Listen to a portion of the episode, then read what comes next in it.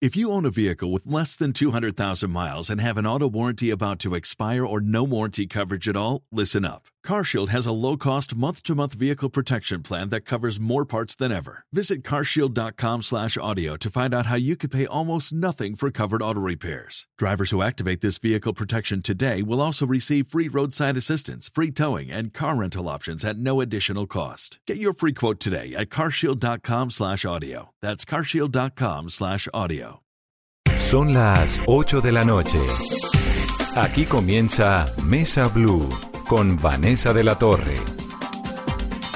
Mis invitados de esta noche, ¿qué tal? Bienvenidos a esta Mesa Blue. Son Alejandro Eder, que es oficialmente ya candidato a la alcaldía de Cali, Italiana Vargas, que es la reina de Colombia eterna. Nuestro corazón está ligado a ella con ese vestido dorado en la noche de Miss Universo. Nunca se nos va a olvidar ahora tienen un año pues lleno de retos y un montón de cosas por delante porque van a ser padres por primera vez. Alejandro está apostándole con toda la alcaldía de Cali. Taliana, Alejo, bienvenidos. Vane, qué alegría oírte. Gracias por esta invitación. Qué sabroso poder aquí echarnos una charladita eh, tan bacana como en estos momentos. Muchas gracias. Aquí anda Alejo también. Buenas noches, Vane, y un saludo allá a todos los oyentes. Y Alejo sigue hablando así de caleño, ¿eh? No le quita, ¿no? Siempre, es como muy... ese man es montañero, no hay nada que hacer. y le he pedido... De pura cepa. le he pedido a mi colega Ana Milena Gutiérrez Mile que nos acompañe, porque Mile pues es parte del servicio informativo de Cali. Como Alejandro Italiana viven en Cali, están en este proceso de la alcaldía, pues Mile nos va a ayudar. Mile, gracias. No, pues aquí feliz de estar con todos y con esta bonita pareja. Y además usted sabe que eres de los nuestros, le voy a decir en qué sentido. Alejandro es de la mechita. Ah, no, ya. Con eso. Sí, sí, eso es ya. Por dicho, se ganó dos votos. ¿No? Sí, señora, yo creo. Y los de... técnico también. Y el técnico también, mejor dicho, su este camiseta. y los de mis amigos del Barón Rojo, que ya seguramente le van a mandar como a mí pulserita, arete, todos los regalos para la bebé cuando nazca. ¿Alejo es de, estadio? Yo soy de estadio, aunque debo confesar que hace un tiempo no voy, ¿no? Pero sí soy de estadio, soy de ver el de ver los partidos. Claro que sufrí mucho cuando estábamos en la B, mm. que gracias a Dios coincidió con, con, mi paso por La Habana, o sea que no podía ver pues ese, ese momento de sufrimiento del América, pero bueno, todo bien. Bueno, ya que se metió en el tema de La Habana, Usted fue uno de los gestores de ese proceso de paz antes, es decir, cuando nadie sabía, digamos, usted es un hombre que sabe guardar secretos, ¿no? Pues yo soy un hombre que sabe guardar secretos, sobre todo si son secretos, pues, eh, pues en este caso eran secretos de Estado, ¿no? Por el bien de la nación. Yo sí trabajé en el, yo empecé a trabajar en el proceso de paz, me acuerdo perfectamente en, en o mejor dicho, me empecé a trabajar en los contactos con las FARC en mayo de 2009 o sea que desde los primeros enviones que hicimos en ese entonces. ¿Cómo fue esa, esa, esa época cuando comenzó a cocinarse el proceso de paz sin que nadie lo supiera durante el gobierno de Álvaro Uribe, además, no? Pues eso era en, la época, no sé si te acordás más o menos, fue en, fue en abril o en mayo del 2009 que, hay, que sale el excomisionado de paz Luis Carlos Restrepo, y, ahí queda Frank Pearl, que en ese momento era el alto consejero para la reintegración, que era además el, la persona con la cual yo trabajaba. Yo era el asesor de estrategia de Frank cuando era consejero de reintegración. Y él queda como alto, alto comisionado para la paz y consejero para la reintegración. Y ahí empezamos a, a tantear a través de un canal que sabíamos que existía, enviando cartas para pues, iniciar el proceso que, pues, que terminó dándose. Entonces esas cartas las mandábamos a través de courier humano y más o menos demoraban casi que un mes yendo y un mes volviendo, se las mandábamos a, le llegaban hasta Alfonso Cano en ese entonces, Cano ya era comandante de las FARC, y así fue que, se fue se fue cocinando. Bueno, Alejandro, digamos que hablemos ya un poco de lo que está pasando ahora y de todo ese proceso de reintegración que ha sido tan, tan complejo, que la gente eh, no ha entendido muy bien qué es lo que ha estado pasando. ¿Usted cómo lo ve en este momento? Porque digamos que ya conocemos algunas historias que han sido eh, muy buenas, digamos favorables, otras no tanto. ¿Usted cómo lo ve? Yo creo que el, el proceso de reintegración de Colombia es y sigue siendo uno de los mejores del mundo. Es más, eso lo, lo digo no yo, sino que lo dicen estudios independientes de, de por ejemplo, del- de, entidades en Estados Unidos, de académicos americanos que han estudiado el tema. Recientemente, una universidad sueca muy respetada que se llama la, la Universidad de Uppsala también encontró lo mismo, que los, los índices de éxito son superan cualquier otro proceso de este tipo Pero a ¿cómo nivel le mundial. explicamos a la gente, digamos, que, que no está tan de acuerdo con ese tema para que lo entienda? Lo que pasa es que normalmente solo las, las noticias malas salen. Entonces las personas ven, no, es que el proceso de reintegración de las FARC no ha funcionado. Pero si uno mira el proceso de reintegración de las FARC, de 10.000 personas que salieron, 6.000 están en el proceso de paz, de las que salieron ahorita. Pero si miras hacia atrás, de entre el 2003 y el, y el 2016 se desmovilizaron 60.000 personas. Sí. De esas 60 mil personas, hay varios estudios que muestran que el 80% permanecen en la legalidad o cerca del 80%. Eso es un resto. Si esas 60 mil personas las hubieran mandado en vez a la cárcel, el 70% hubiera reincidido, que es la tasa de reincidencia, a un costo mayor. Entonces, digamos que, el- que un proceso de construcción de paz es un proceso complejo, es un proceso complejo en cualquier país del mundo, no solo en Colombia, pero en Colombia se ha logrado hacerlo de una manera seria. Y eso se logró principalmente porque en su momento, cuando estructuramos lo que era la Alta Consejería para la Reintegración, luego le cambian el nombre a la Agencia para la Reintegración, hoy es la Agencia para la Reincorporación y la Normalización, pero es la misma agencia. Cuando se estructuró en su momento, arrancando en el 2006, se hizo con unos criterios que son muy prácticos a la hora de hacer gestión pública. El, ¿Y la- el primero, Y que que se va a trabajar cuidando los recursos. Segundo, se va a trabajar con excelencia técnica, es decir, con la mejor, las mejores personas meritocráticamente. Y el tercero es que se van a plantear las metas de largo plazo para saber cómo se resuelve el problema y no, no pensando en los tiempos políticos, sino en los tiempos que se necesitan realmente para resolver los problemas. Además, uno, uno que conoce el- esa agencia. Alejo, y uno ve, pues, decir, yo he tenido la fortuna de conocer un montón de espacios transitorios de los guerrilleros, un montón de historias de personas que reinsertaron. Y la verdad es que uno dice, bueno, esta agencia realmente funciona. O sea, es como de las pocas cosas. Bueno, el Estado funciona, tiene unas falencias, pero la agencia verdaderamente funciona porque es que le dio posibilidad, segunda posibilidad de vida a un montón de gente que no la tenía. En lo personal, cuando a usted le comienzan a, o le proponen, que según lo que le entiendo fue Fran Pear, le proponen este cuento del proceso de paz, de metámonos por aquí, en lo personal, ¿qué le pasó por la cabeza? Pues mira, yo, echemos un paso para atrás. La última vez que vos y yo hablamos fue el, el 11 de septiembre de este año. Y, hablamos de eso porque yo fui testigo de los ataques del 11 de septiembre en Nueva York. Yo el día de esos ataques, yo tenía 25 años. Yo llevaba dos años trabajando en banca de inversión en Nueva York. Yo, yo ese día tarde para el trabajo, vi los, las torres quemándose, vi las torres caerse al frente mío. La primera torre que se cayó cayó encima del edificio donde yo trabajaba. Y ese día yo caí en cuenta, en verdad, lo frágil que es la vida. Y que uno en cualquier momento se le desaparece esta vaina. Y yo tomé una decisión, y es que yo, yo siempre tenía una vocación en mi, en mi, en mi corazón, pues, de, de servicio, de querer ayudar a Colombia. Yo tomé la decisión, yo me quiero ir a Colombia a trabajar por el país y específicamente por la paz y la seguridad de Colombia. Y ahí comienza mi proceso en el 2001, que me devuelvo a Colombia, me especializo en, en estudios de guerra y de resolución de conflictos y voy activamente a buscar cómo trabajar con el gobierno nacional en el 2006. Ahí, ahí pues en ese momento, se, se- ya cuando estaba recién reelecto Uribe, se crea, se toma la decisión de crear la Alta Consejería para la Reintegración.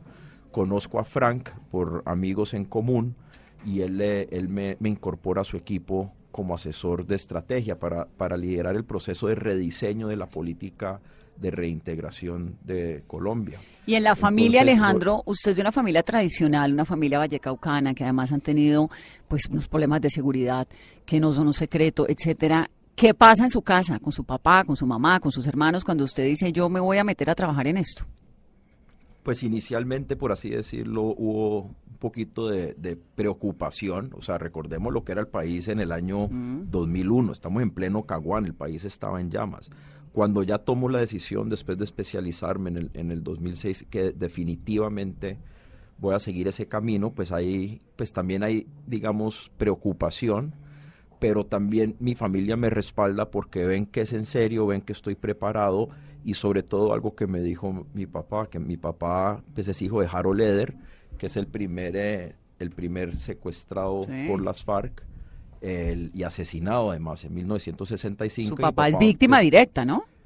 Mi papá es víctima directa, como lo son muchos colombianos y como lo es pues, mi familia esencialmente. Después hubo bastantes más secuestros, pero él, él, él tiene presente que esto es un, una labor muy importante que hay que hacer por el país y mi papá siempre ha sido de la filosofía de que los, los cambios grandes en una sociedad los generamos entre todos. Si queremos que la sociedad cambie, todos tenemos que echarle el hombro y todos tenemos que trabajar pensando en el bien común siempre por delante. ¿Y le dijeron, pilas Alejandro, cuídese, no le vaya a pasar a usted lo que le pasó a su abuelo?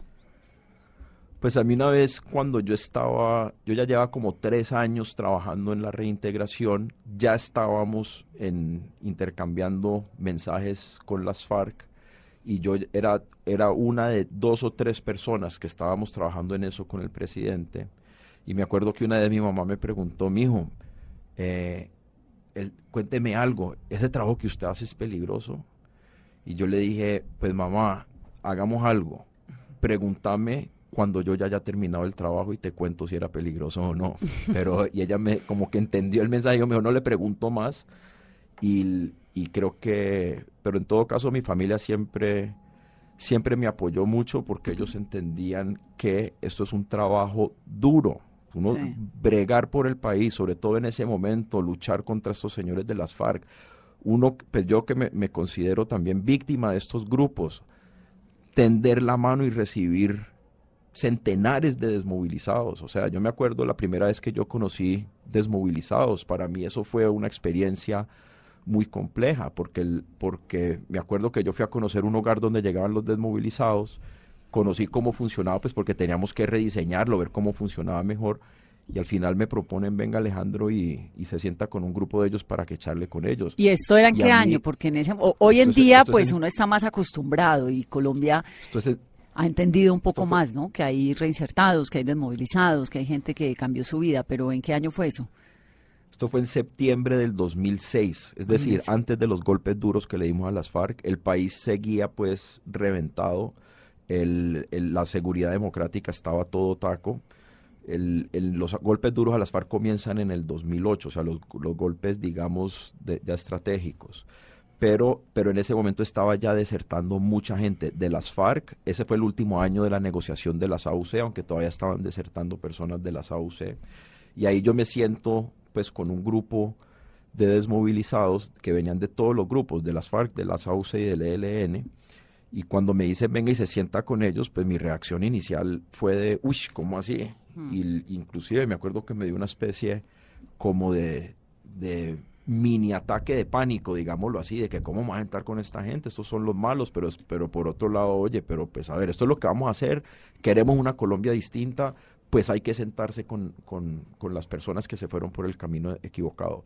Y ahí yo me senté con un grupo como de, de 15 o 20 personas y me acuerdo de algo y es que, que es que pues que las, las pues son dos cosas las que me sorprendieron. La primera, el, pues que las personas que estaban ahí sentadas, francamente, todos eran colombianos comunes y corrientes. Mm. Es decir, había costeños, había caleños, había paisas, hablamos de fútbol, hablamos de millos, hablamos de, había un man que era del América y hablamos de lo glorioso que es el América, eh, hablamos también, mamamos un poco de gallo. Después hubo otra cosa también que me sorprendió, que a mí nunca se me había cruzado por la cabeza en ese entonces, y es por eso es importante resaltar lo de la fecha, porque la violencia era tal, el, nivel del, del conflicto era tal, que uno, que a mí nunca, nunca se me ha ocurrido que un guerrillero o que un paramilitar pudiera tener familia.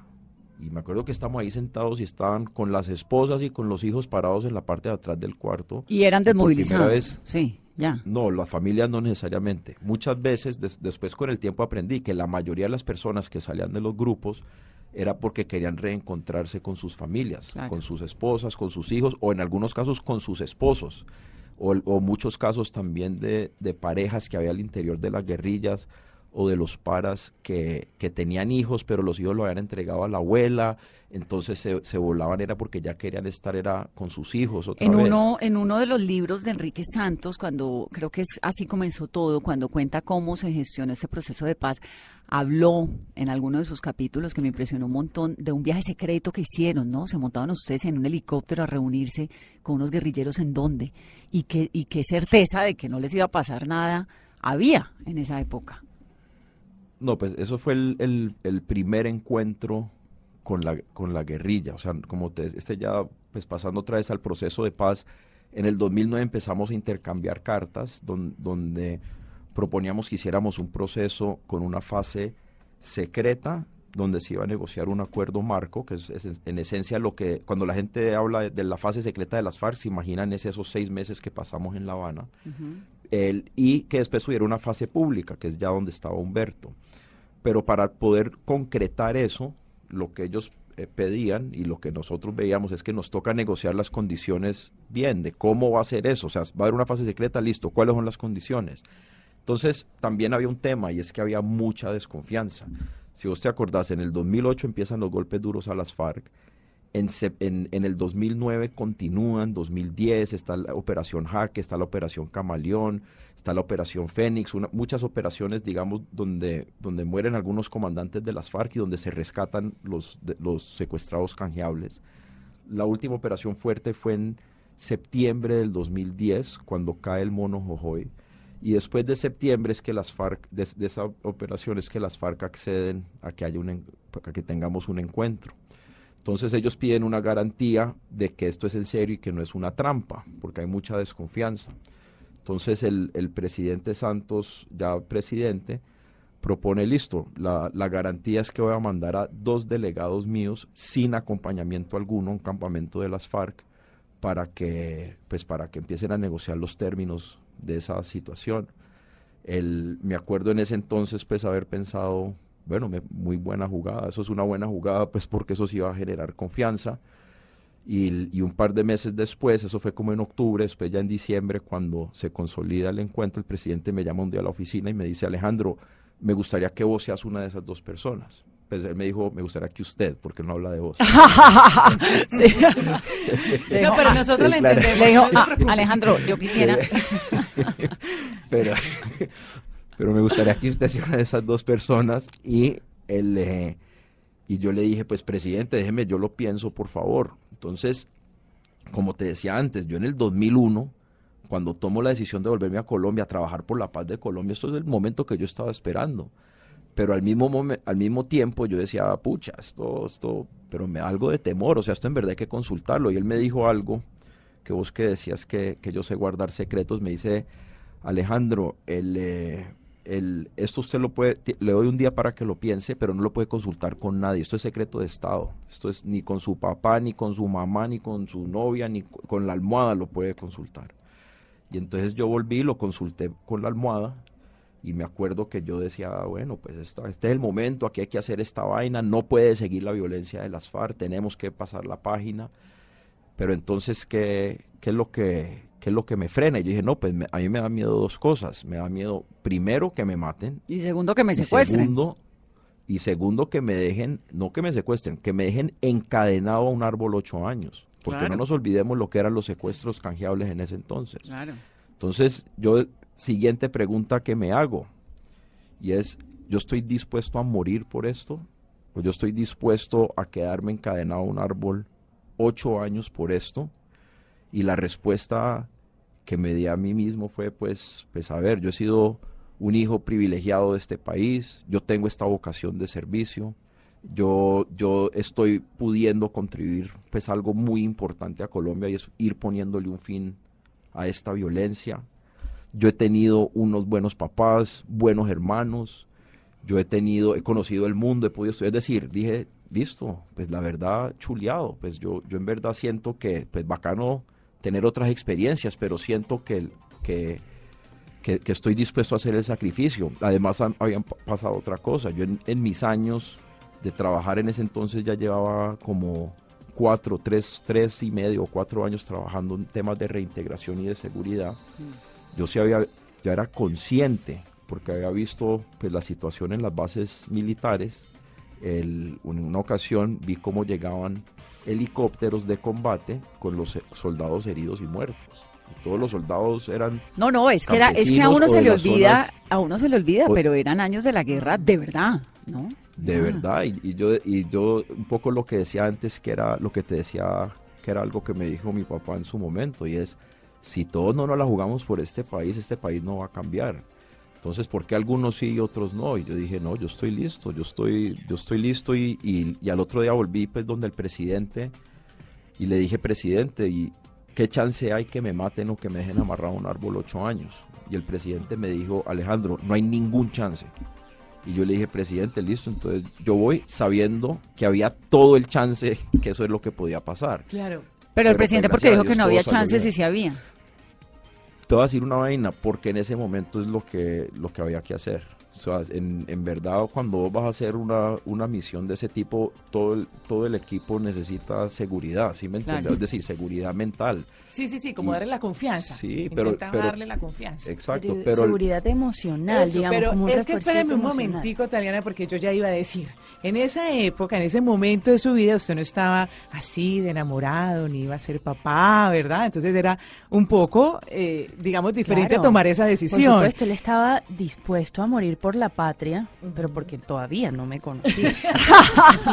Justamente esa es la pregunta, porque ya tenemos. Gracias a Dios hizo eso. escuchamos la voz otra vez de Taliana. Gracias a Dios hizo todas esas locuras por la patria, cosa que me enorgullece completamente porque siento que todos tenemos la misma responsabilidad de devolverle al país todo lo que nos ha dado si queremos un país diferente, pero mm, decisión dura de tomar con una familia. Él, como lo, Alejandro, como lo acaba de decir, él había disfrutado y, su país le había, le había dado mucho, estaba dispuesto a entregar su vida eh, por el país. Y, y en verdad eso es un eso es una frase que solamente refleja esa convicción de servicio que Alejandro ha tenido por siempre. Y que por eh, supuesto a usted le seduce. Claro, y nos une. Y nos une, digamos, Alejandro es clave y ha sido clave en todo el proceso de mi fundación Casa en el Árbol. Hoy podemos tener proyectos sólidos, coherentes, transformar la vida de miles de jóvenes y, y pequeños y sus madres en Santa Marta, gracias, digamos, a ese acompañamiento y toda la experiencia que él ha tenido. Entonces a nosotros sí realmente no solo me seduce, me une, es, es, es, unos valores que nos unen como familia. ¿Cómo funcionan ahora como pareja y como familia que ya están en ese proceso? Pues cómo se conocieron. Esa historia no la conocemos todos. No, no se conoce, secreta. ah, eso también hace parte del No, no, no, Alejandro la vio en universo, le mandó un ramo de rosas, unos mariachis, un trío y se la levantó, ¿no? No, eso fue así nomás. Eso fue mucho más. Entonces, ¿cómo Yo fue? cuando fui a Miss Universo tenía 19 años, ya tengo 30, eso fue hace bastante, 11 años. Y con Alejo tenemos seis juntos, ¿no? Yo ya era una mujer independiente, hecha y derecha eh, cuando nos conocimos. Hacemos una pausa para comerciales rápidamente. Esto es Mesa Blue. Soy Vanessa de la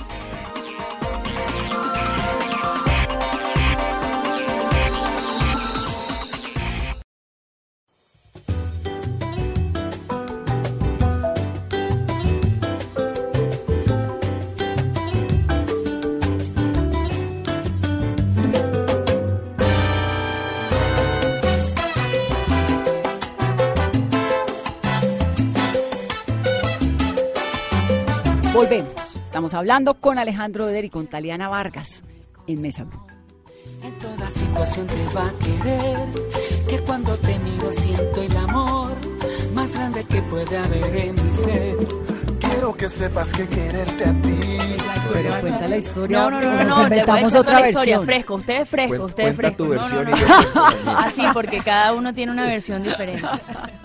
Yo acababa de terminar de grabar Rafael Orozco, una serie eh, para Caracol que fue muy querida por toda, digamos, eh, esa historia de amor de Clara Cabello y Rafael Orozco y estábamos en pleno Indias Catalinas, la serie se había ganado todos los premios y Caracol hizo una fiesta eh, esa noche, me acuerdo, estaba Yuri Buenaventura, Chucky Town, era una fiesta espectacular, pero como yo llevaba todo el día de medios, de, ajetreo, de cosas, entonces yo salí temprano de la fiesta porque estaba muy cansada. Y yo iba saliendo con, con mi entonces manager, Fernán Martínez, y Alejandro Preciso iba entrando a la fiesta.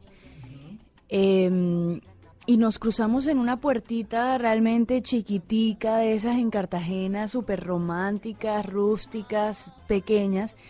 Y Alejandro de Avispao le pega como un pellizcón, ¿sabes? Como a, a Fernán, como, oye, preséntamela. Eh, y nos presentamos, pero yo estaba tan cansada que yo le dije, claro, yo te conozco, por supuesto, bueno, hasta luego, gracias, chao. Como para no seguir hablando, hoy no nos conocemos, oye, fulanito, Tú sa- tú sabes, la pero, cosa pero en ese cotidiana. momento no hubo interés. eh, No, no, no. o sea, es decir, no. Yo ni me acuerdo, Pero, o sea, ¿y Alejandro qué estaba haciendo allá? Pero ¿Y él qué estaba haciendo allá? Yo iba a preguntar No, pues- exactamente lo mismo. Pues mira, yo, yo en ese entonces estamos hablando de, eso es como abril del 2013, o no, febrero, del febrero 2013. del 2013, correcto. Yo en ese entonces estaba en plena Habana, pues, o sea, el- el- la fase pública había arrancado en noviembre del 12, o sea que yo estaba, yo ya llevaba, pues, ponerle dos años, desde, desde marzo del 2011, reuniéndome con los señores de las FARC, pues, en, en esa vaina. Entonces, pues yo volvía no tan a menudo a Colombia y un primo mío me dijo, vení hermano, vos tenés que descansar, quita tu mente de tanta vaina, vení, te vas a invitar a Cartagena, vamos al Festival de Cine y ahí nos invitaron a la fiesta de Caracol. Entonces, pues entrando a la fiesta de Caracol, ella iba saliendo por una puertica de pipiripao, lo que decía ahorita, y pues los astros se alinearon y, y yo también No, me no, no, pero venga, los astros no se alinearon. No, no se habían alineado ahí, Exacto. total. Los, los Usted astros, sí, para usted sí, pero para Taliana no. No. Los- Taliana los- usted simplemente era un señor más. Los que astros se dejaron alinear. y listo. los astros se dejaron alinear, mejor dicho. Al otro día, primera hora, porque bien intenso que es Alejandro, llama a Fernán Martínez. Y lo llama y le dice, eh, Fernán, necesito el teléfono de Taliana, pero urgente. Y Fernán, mira, Taliana no es como ese tipo de viejas. Tú la llegas a llamar así nomás y te tira el teléfono. Entonces, organicemos algo. Y se han craneado toda una estrategia para ver cómo iban a llegar a mí. Ese mismo día, Fernán Martínez me llama y me acuerdo que me decía, cuando comencé con todo el tema de la fundación, me decía, haz lo que tú quieras con tu tiempo libre. Fundación o fundación, a mí no me importa. Y de un momento a otro me llama, oye, Tali, cuéntame cómo va todo lo de la fundación, yo conocerla más a fondo. Y yo, claro, Fer, por supuesto. bueno, nos vemos que en mi casa. Sí, listo. Yo llego con directora ejecutiva, computador, o sea, yo estaba en mi Claro, trabajo. o sea, trabajo, por. Fernán seguro me puede ayudar mucho en estrategia, en yo qué sé. Pero para mí era muy importante que Fernán conociera, digamos, el proceso que iba a casa en el árbol, los proyectos que estaban ya súper sólidos y, y viera que, que era en serio, que no era un tema de asistencialismo, un regalo de Navidad, que realmente yo quería una empresa social eh, que transformara gente en Santa Marta, en, en mi tierra natal.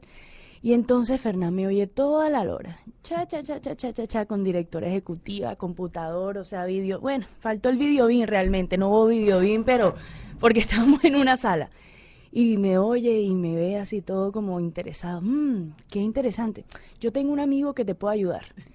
Aquí entre nos, el amigo subió a los cinco minutos. El amigo estaba En la abajo portería. esperando en la portería a que terminara la cháchara. De pura, Estaba pura casualidad. barrio, ¿cómo Claro, así? pasando Eso- por el barrio. De pura casualidad iba pasando por el barrio. Tú puedes creer. Sí. Y no solo eso, llega el amigo y lo primero que me dice es, me había hecho todo un estudio más a fondo que cualquier persona me puede hacer en Wikipedia. Y me dice, eh, eh, averiguó, digamos, lo creyente y, digamos, mi vínculo de todo lo social, de dónde viene el servicio. Y lo primero que me dice Alejandro Bede en su vida fue, cuando yo tenía 20 años, mi primer sueldo, cuando yo era banquero de inversiones, se lo doné a una monja franciscana en Agua Blanca y comenzamos una fundación que se llama Francisco. Y yo, No "Ah". Pero es cierto, es cierto. Eso es cierto, Pero correcto. no, La sí, pero. Tico, No, Taliana, pero correcto. de verdad, ¿usted hizo la tarea, Alejandro? Toda- No, pues claro ya que- sabe, pues, o sea, pues Fernán me dijo, vamos a hablar de la fundación, listo, y él me dijo, yo le dije, no, pues, y, y me dijo Fernán, ve, ¿y qué quieres hacer? Eh, yo dije, no, pero lo va a invitar a bailar, mijo. Y me dijo, mijo, no le invite a bailar, invite a la misa. Porque no sé si no rezar. Bueno, pero un momentico, porque usted bailar, sabe bailar muy bien. Ah, claro. Claro, Pues, eso Es que además fue es- Es que después. además es melómano, le encanta la salsa. Quiero Entonces, saber ya- cómo fue la primera cita. De ahí, después Sí, de que Alejandro le pegó la enredada con la con fundación. Claro, La primera cita fue Tali y yo con Fernán sentado en la mesa. Fernán ni hablaba, era el chaperón de la primera cita. Claro, porque En, eh, yo estaba en eh, un date en- que no sabía. En la despensa de Rafael fue. Bueno, Acá en pero, Bogotá. pero un momento. O sea, Sí. es- fue en Bogotá, todo eso fue en Bogotá. esa cita italiana ya porque ya como que le sonó con el tema de No, la digamos, no, eso fue lo primero que que dijo, sí. como, como que como para que yo no le como que para no volverle a cerrar la puerta, de pronto como lo hice en Cartagena, dijo, uy, no está bien, hay que meterle ta por acá.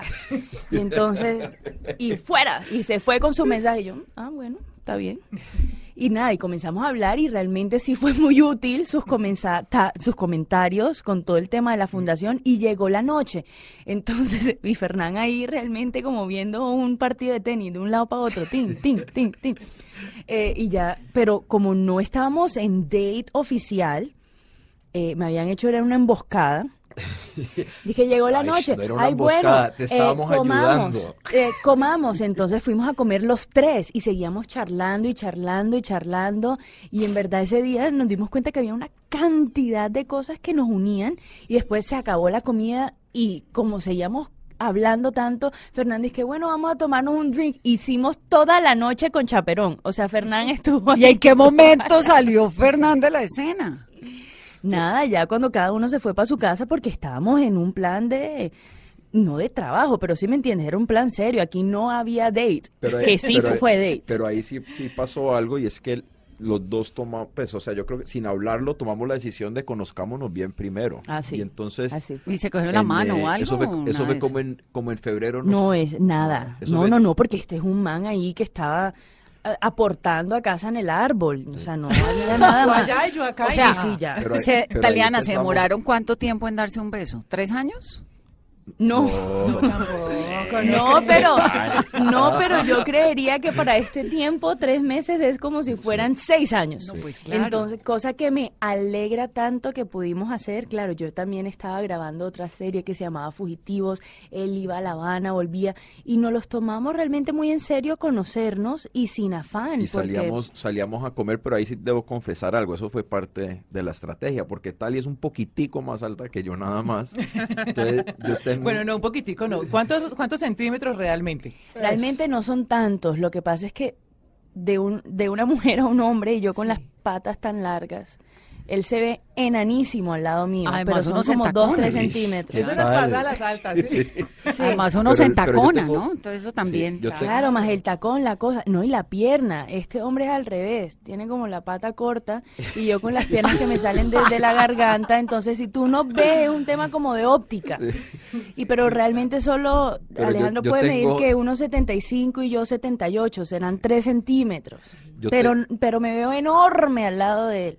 Pero yo tenía un, un tío abuelo que se llamaba Diego y él siempre, él nos decía a mí y a otro primo que, que vos conoces, a Lucas, que era el, que éramos pues no tan altos, decía, Lucas Garcés. muchachos, sí, el, el secreto para las mujeres es que hay que mantenerlas sentadas. Entonces al principio las mantienen sentadas hasta que ya estén flechadas y después sí. Los primeros, los primeros dos meses muy caballeroso le abría la puerta, por favor vos por delante, no, vamos a comer, sentate, charlemos. Y era sentada los primeros dos meses. Y después cuando vi ya esta vaina está despegando, volvemos a la, a la salsa.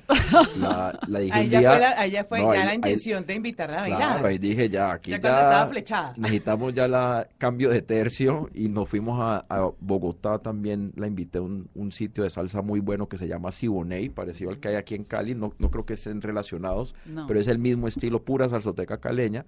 Y la llevé allá y, y descresté pues con... con, eh, con, los, con- con los tres pasitos, no mentira. Usted- los, pues, con No, los más no, de baila, tres. Baila baila. baila bien. Alejandro, Baila porque sabe bien. bailar salsas y vivió tantos años por fuera de Cali.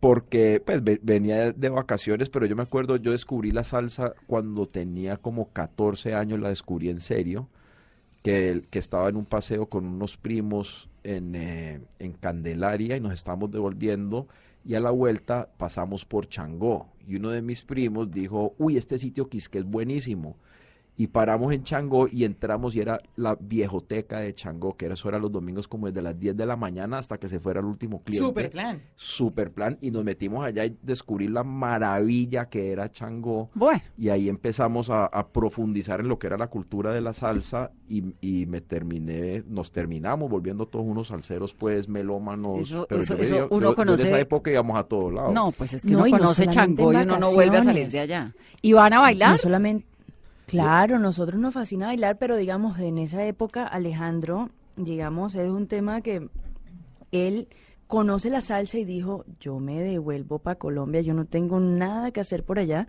Es que a mí la salsa... Y él terminó graduándose aquí en Cali, viviendo aquí en Cali solo, Sí, por te- amor, por amor la a la salsa? salsa. salsa. pues, ¿Ah, la- sí? o sea, yo aprendí a yo, yo, nosotros, yo me fui del país a los siete años, salimos pues en esencia exiliados por el tema del secuestro, porque intentaron secuestrar a mi mamá, después secuestraron a una tía, después hubo va- varios secuestros en mi familia, desafortunadamente en los 80, que era la realidad pues en esa época, pero yo me devuelvo a los 15 años, el, descubro la salsa ese verano y termino revelándome, por así decirlo, termino los últimos dos años de bachillerato en, eh, en el Colegio Bolívar en Cali, Mm. pero, pero sí era, sí era muy sabroso, pues, o sea, eso sí Pero es... todavía es. Bueno, todavía y, lo es. y entonces Claro, Alejandro se enamoró claro. de la salsa y se fue a vivir a Cali. Italiana se enamoró de Alejandro y se fue a vivir a Cali, ¿no?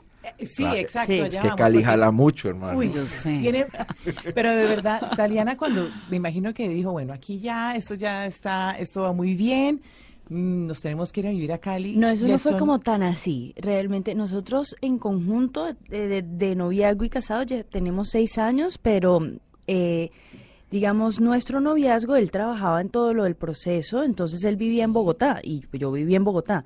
Cuando nos casamos, Alejandro dice, yo necesito regresar a Cali y comienza eh, a dirigir la fundación que hoy se llama Propacífico y dijo, yo lo tengo que hacer desde Cali, nos vamos, o sea, no me dio opción alguna, como que coge tu maleta, amiguita, y nos vamos para Cali. Y yo, ¿cómo? ¿Cómo, cómo, cómo, cómo así? Un momento, ¿cómo es que es la cosa? Y, y fue así como, como en seco. Y cuando llegué, Alejandro, con lo... Pero te- tenemos que volver a Cali porque mi intención siempre era Claro. volver a Cali a trabajar por el desarrollo de Cali. Porque es que en Cali pasa algo desafortunado y es en Cali hay muchas personas buenas trabajando por la ciudad, pero hay muchos caleños que pues que se van y no vuelven. Por eso yo te digo medio en chiste, medio no van y aquí te estamos esperando, ¿viste? No, no, sabe, yo tengo lo mismo, la misma sensación, es decir, yo adoro Cali, pues soy súper caleña, pero trabajo Sí. muchísimo con Cali desde acá y pues hago lo posible como por visibilizar las cosas de Cali, denunciar, no sé qué, pero es cierto, o sea, Cali es una ciudad que tiene un montón de gente talentosísima que en un momento muy complicado de la seguridad, pues se fueron, nos fuimos. Eh, y, y- y hay estamos otra volviendo, gente ¿no? talentosísima que permaneció, pero lo que tenemos que tratar de hacer ahorita los caleños es todos desde donde estemos, los que podamos regresar, regresar, tenemos que echarle el hombro a Cali. Mm. ¿Por qué? Porque Cali tiene mucho potencial. Muchísimo, En Cali, sí. Cali todos estamos cabizbajos, como si fuera el fin del correcta. mundo, como que no, es que en Cali nada sirve, nada es bueno, nada no sé qué, pero en la práctica, si uno empieza a hilar fino, Cali es una berraquera, Cali es una ciudad multicultural, Cali es una de las ciudades, es la ciudad, eh, creo que más diversa industrialmente en términos de. En, exportación. en- en el En- tema de emprendimiento le va en el, supremamente Es en el bien. tema de maravilloso. emprendimiento, en el tema, Cali es una cultural, ciudad de, artístico. es una ciudad de inmigrantes que le da la, la bienvenida a muchas personas que vienen de distintas regiones del país y que salen adelante. Es decir, nosotros tenemos que volver a, a creernos, digamos que en, en que Cali es una berraquera, tenemos que empezar a mirar hacia adelante, tenemos que volver a soñar con Cali, tener una visión de Cali, pero todos tenemos que trabajar para sacarla adelante. No podemos seguir pues permitiendo que estemos divididos ni que nos dividan y yo creo que pues eso es algo que yo he aprendido en estos tres años en Cali, es que Sí. tenemos todas todavía para Bueno. volver a ser líderes en Colombia. Hay de Y todo. la ¿Cómo? pregunta, y la, pregu- esa, ¿La bebé será caleña o será de dónde? Caleña. Será yo le caleña y va a hablar arrastrado. Pobre po- niña, la van a tener que parar- caleña no. de agua, de agua salada. Con esa porque- combinación de costeño y caleño, pobre tú. niña, la fonaudióloga a los dos años, como la hija mía, pues. Sí. ¿Cómo No, se va a llamar? Seguramente. Alicia, Alicia. Alicia, María se llama. Ay, divino ese nombre. Dorada, Alicia Dorada. Que nace en febrero. Nace ya muy prontito, en febrero. ¿Y qué tal el embarazo, Taliana? Me ha ido increíble realmente. He seguido mi vida con esta gran bendición del cielo porque siento que es el mejor regalo que me ha mandado el cielo a mi vida. Esta gordita y en el y en el momento que es va perfecto. Ayer preciso estábamos en en ecografía ya está acoplada para salir de una manera natural, eh, está perfecta, como los milagros, porque uno como describe o como no narra que crece un ser humano, un alma, un corazón dentro de uno y uno no hace absolutamente nada y todo va a la perfección. impresionante. Taliana, es y muy si Alejandro se vuelve alcalde de Cali, ¿usted qué quisiera hacer como primera dama de Cali? A mí, digamos, con todos estos años de experiencia trabajando en Casa en el Árbol, yo creo profundamente en los proyectos sólidos de desarrollo y de educación para la familia. Eh, a mí no me gustaría, digamos, eh, ay, trabajar como en cosas mínimas o en que un regalito, en algo, sino me encantaría tener un, un equipo de trabajo y entregarle a la ciudad después de cuatro años un trabajo hecho por la cultura, por el emprendimiento, por la juventud, por la niñez, por las mujeres, porque hay mucho por hacer, mucho por hacer. Yo soy otra firme enamorada de Cali.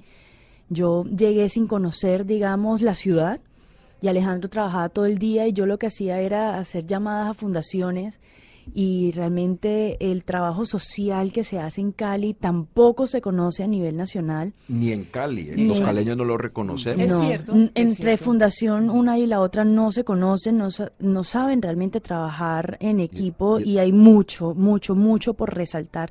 Culturalmente es una ciudad tan rica.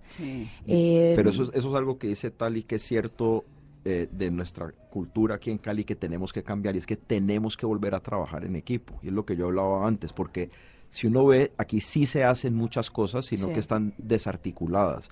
Y muchas veces en muchos sectores prevalece una cultura que llamamos en Cali la de caleño come caleño, que las personas en vez de darse la mano y ayudarse, se están esjalando los tobillos. Pero si nos juntamos y empezamos a trabajar juntos y echamos todo para adelante, Cali se dispara justamente por lo que ella decía, y es que hay muchas eh, buenas iniciativas en todo, en fundaciones, lo en que empresas, uno- en lo todo. que uno ve, Alejandro, es que sí, de todas maneras los caleños sí quieren, ¿no? Hay una intención de algunos caleños, no solamente de eso, sino además, y lo recuerdan mucho, eh, digamos, la gente mayor de esa Cali de los setentas, ¿no? De la, de la Cali cívica que tanto conocemos o que tanto, digamos, le cuentan a uno los papás. Y poco a poco, tal vez en esta administración actu- actual, se ha ido trabajando en el tema. También, digamos, eh, eh, cómo montamos a la gente en bicicleta, que disfrutemos de la ciudad un poco más, porque al caleño hay que decirlo, le encanta parquear al frente de la tienda, donde vaya a comprar, ¿no? Al, al caleño no le gusta recorrer la ciudad caminando. Y esta, en aquí- eso, esta ciudad es, es totalmente caminable. caminable, Con este totalmente, clima, con esta bici, vegetación. en patines, Bueno, exacto, también es que tiene un problema de seguridad grandísimo. Si sale uno caminando y lo va a parar un Sí, señor y le va a sacar un cuchillo. Pero pues, también, si vos ves en las cifras, no es tan distinto a las otras grandes ciudades, ¿sí me Claro, entendés? pero de todas formas es un reto tremendo. Es, es un reto grande, hay que, hay que resolver los temas de seguridad, pero también ahí ocurre, pues pasa otra cosa que es lo que decía ahorita, y es necesitamos una visión de ciudad, necesitamos que tengamos una visión compartida, que trabajemos por ella, tenemos que resolver temas urgentes como la seguridad, tenemos que resolver otros temas como que son relacionados a la calidad de vida como la movilidad, que en parte se hace pues con lo que vos decías, no solo es carro, no solo es mío, hay otras opciones, pero para eso pues tenemos que, impulsar esa visión compartida. Yo lo que siento es que ya otras ciudades de Colombia lo lograron. Medellín se unió y lucha como equipo por su ciudad. Barranquilla en esta última década se transformó en desarrollo gracias a un gran líder y digamos en la unión de todos como ciudad. Cali teniéndolo absolutamente todo, rico en cultura, en bueno, en todo lo que hemos estado hablando. en diversidad empresarial, en, claro. Sí, en sí. un clúster con siete de las mejores universidades de Colombia, sí, a sí, 70 kilómetros del Océano Pacífico, con una diversidad cultural que es envidiable. O sea, si uno ve cualquier, las ciudades más prósperas del mundo, todas son ciudades de inmigrantes. Cali es una ciudad de inmigrantes de nuestra nación, de la Colombia, pero lo es. Entonces, nosotros lo que tenemos es que tener un liderazgo fuerte, un liderazgo bien intencionado, honesto, capaz, para en verdad proyectar la ciudad hacia el futuro, pero que la trabajemos todos juntos, que nos volvamos a unir. Yo creo que es perfectamente posible. Ahorita Tali mencionaba el caso de Barranquilla. Todo el mundo habla de Barranquilla y el progreso que han tenido en los últimos 10 años. Si uno ve Barranquilla hace 10 años, estaban significativamente peor de lo que está acá. Mm, tiene tiene un problema Barranquilla y es que le falta el barrio Granada para uno sentarse, las empanadas del obelisco al lado del río. Ahora su, malecón está quedando divino. pero falta lo que se llama parche, donde parcharla, que eso en Cali sí es un reino. De acuerdo, pero a lo que voy es que nosotros con un liderazgo fuerte y decidido, logrando unir los distintos sectores de la ciudad, es decir, que el sector privado, que el sector público, que la academia, que la sociedad civil, todos trabajemos juntos por sacar adelante a Cali, eso es lo que va a cambiar a Cali. Y a mí algo que me preocupa de Cali es que pues uno escucha otras, otras personas con, aspiración a, liderar la ciudad que lo que tratan de hacer es enfatizar lo que nos divide, tratar de fomentar las divisiones sociales, las divisiones étnicas, inclusive las mismas divisiones geográficas dentro de la ciudad. Nosotros no necesitamos eso más. Yo, yo como caleño por lo menos estoy mamado que nos traten de dividir. Se nos acabó el tiempo. No me quiero ir sin Se pasó volando esto. Bueno, eso es lo importante, no es que esto a ritmo de salsa echando un olor a... Eh, Alejandro, no me quiero despedir sin una pregunta. Viendo todos estos retos que tiene ahora el proceso de paz, las críticas que hay, las disidencias, el periódico El Tiempo sacaba la semana pasada un informe en el que decía que hay 1.700 disidentes de las FARC, etcétera. Hemos dicho todo lo que hay en torno al proceso de paz. ¿Usted se arrepiente de haber sido uno de los gestores? Pues mira, eh, Vane, yo creo que, que un proceso de, para la terminación de un conflicto, un proceso de paz en cualquier lugar del mundo es sumamente complejo e imperfecto. Yo creo que el proceso nuestro tiene algunos temas que de pronto han podido salir distintos. Yo personalmente creo que las FARC no fue sincera en, en, soltar a los niños que tenían en sus filas. Siento que no todas las milicias salieron. Siento que la parte de justicia transicional ha podido ser un toque más fuerte pero también estoy convencido de que el país cambió y lo que nosotros hoy tenemos es muy distinto a lo que teníamos en el 2006 cuando yo empecé a trabajar en el gobierno nacional o en, enero del 2007 cuando comencé a trabajar en el gobierno nacional para tratar de, de contribuir a que se resolvieran estos temas. Entonces yo también creo que con todo y sus defectos, lo que hoy tenemos es mejor que lo que teníamos antes y hay que buscar que se implemente de manera efectiva. Pero lo más importante que tenemos que hacer como nación hoy es no mirar más para atrás y que miremos para adelante. Y también que exijamos como ciudadanos, como electores, que se cambien las prácticas politiqueras que tanto daño le han hecho al país. Nosotros tenemos que enfocarnos ahora en desarrollar a Colombia, en contribuir a la equidad, al desarrollo económico, al desarrollo social, y eso solo se va a lograr si hacemos política de una manera distinta, una manera limpia, una manera honesta, y si gestionamos lo público, cuidando los recursos, trabajando con excelencia técnica y con las mejores personas y pensando en el bien común. Y ese, ese cambio es posible, ese cambio nosotros yo creo que, tenemos que reconocer, vivimos en una democracia, elijamos distinto y le pido a las personas que están involucrados en la, en la, en la política, pues que, que abandonemos o que abandonen completamente las prácticas politiqueras. Pues Alejandro, Taliana, qué dicha escucharlos. Gracias por abrirnos el corazón, por contarnos su historia. Suerte en el año entrante. Muchísimas gracias, gracias a todos los oyentes, gracias a Cali realmente por por esa acogida que no solamente han tenido con Alejandro, sino por mostrar que, que se quiere un cambio, se quiere un cambio real, no más politiquería, una persona con visión, coherente, honesta. Entonces es un trabajo que, que como familia lo hemos disfrutado mucho porque creemos firmemente en que sí se puede. Y a ustedes, oyentes queridos. también. Me, despido también. Muchas gracias por la, por la invitación. A Mile también muchas gracias. A su casa, aquí mejor dicho, el año entrante con, con pues lista del proyecto de la alcaldía. Hacemos una entrevista política para que le cuente a los caleños qué es lo que, lo que pretende hacer. Porque preguntas hay un montón. Porque preguntas es lo que hay. Un abrazo y a los oyentes, gracias por escucharnos en esta Mesa Blue de fin de año. Soy Vanessa de la Torre con Ana Milena Gutiérrez hoy. Que tengan un muy feliz resto de semana.